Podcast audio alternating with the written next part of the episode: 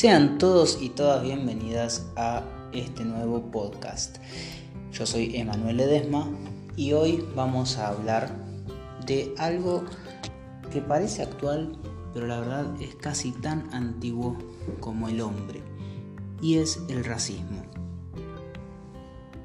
Este término es comúnmente utilizado, pero muy pocos de nosotros por ahí comprendemos cuál es el significado de racismo. Hoy voy a leer un poquito qué es lo que dice la Real Academia Española con respecto a esto. La ideología que defiende la superioridad de una raza frente a las demás y la necesidad de mantenerla aislada o separada del resto dentro de una comunidad o un país. Esto quiere decir que cuando uno es racista, se está refiriendo de una forma despectiva a un otro o a una otra con el fin de sentirse superior a él o ella.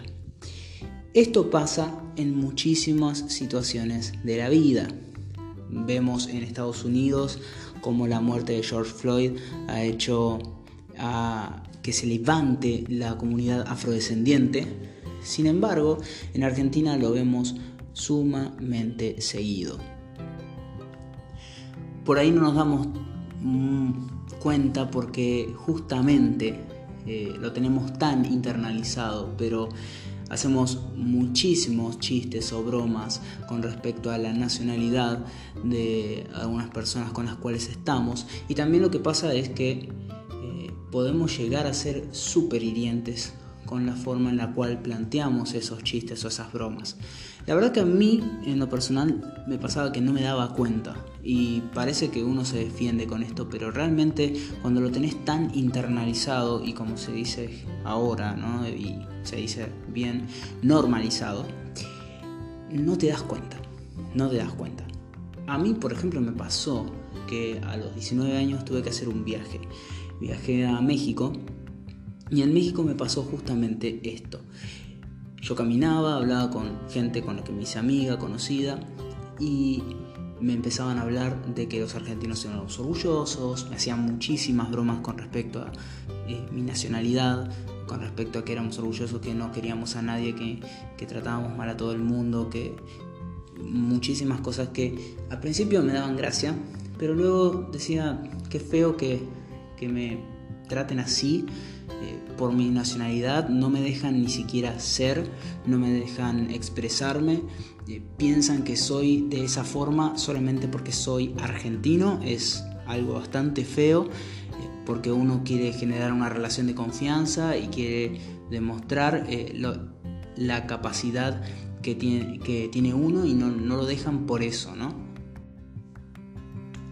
La verdad que eso me, me bloqueaba, me bloqueaba muchísimo hasta que trataba de mostrar mi potencial y mostrar lo que realmente era yo como persona. Y me puse a pensar cuántas de las personas que nosotros conocemos y estamos a nuestro alrededor de diferentes nacionalidades, y no solo nacionalidades, sino también provincias, eh, se deben sentir así cuando nosotros tratamos despectivamente a la gente de su ciudad o a ellos mismos.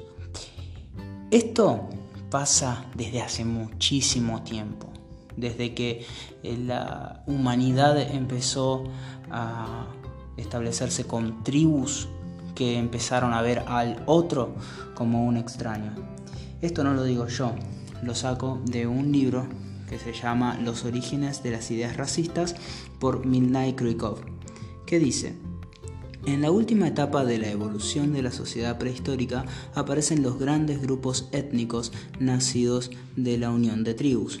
Los hombres superan por primera vez los límites de su antiguo universo. La conciencia que tienen en sí mismos se halla influida por el hecho de que al margen de su grupo existían otros muchos que les son extraños y que suelen diferir por la lengua y por ciertas particularidades culturales y de otro tipo. O sea, desde que la humanidad se une como, grupos, eh, que empezamos a ver a un otro como un extraño. Y esto lo podemos ver en diferentes sociedades. Voy a hablar un poquito de la civilización griega. Esta civilización justamente tenía una forma y una palabra específica para referirse a la gente extranjera. Y era justamente la palabra bárbaros. En el libro de Krykov se puede leer lo siguiente. Heródoto afirma que los egipcios llamaban bárbaros a todos los que no hablan la misma lengua que ellos. Quizás era realmente así, pero también cabe pensar que el padre de la historia prestaba a los egipcios lo que en realidad era algo propio de los griegos. En efecto, la palabra griega bárbaro designaba en un principio el que habla una lengua incomprensible la aparición de las nuevas acepciones del término bárbaro en el sentido de inculto, bestial, grosero, va ligada a la idea naciente de que existen diferencias fundamentales entre los griegos y todos los demás pueblos. Es muy interesante esto que acabamos de leer, ¿no? Como eh, una civilización de la cual nosotros utilizamos muchísimas eh, definiciones. Eh, cuando se habla de democracia se habla de Grecia, ¿no? Por ejemplo. Pero esta palabra, bárbaros, sale de este mismo, de esta misma civilización. Sin embargo, muchísimas civilizaciones, como bien marcaba Krykov, fueron asimilando esto mismo.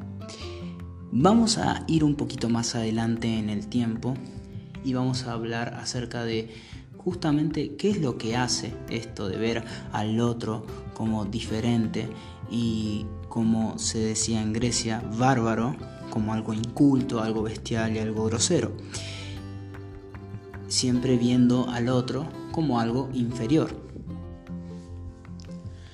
Cuando llegan los españoles a lo que actualmente se conoce como el continente americano, se conquista este lugar con la excusa de darles la religión y darles la civilización. Esto es muy interesante. Hay un autor que se llama Edgar Morin que justamente explica que todo acto de civilización implica un acto de barbarie también.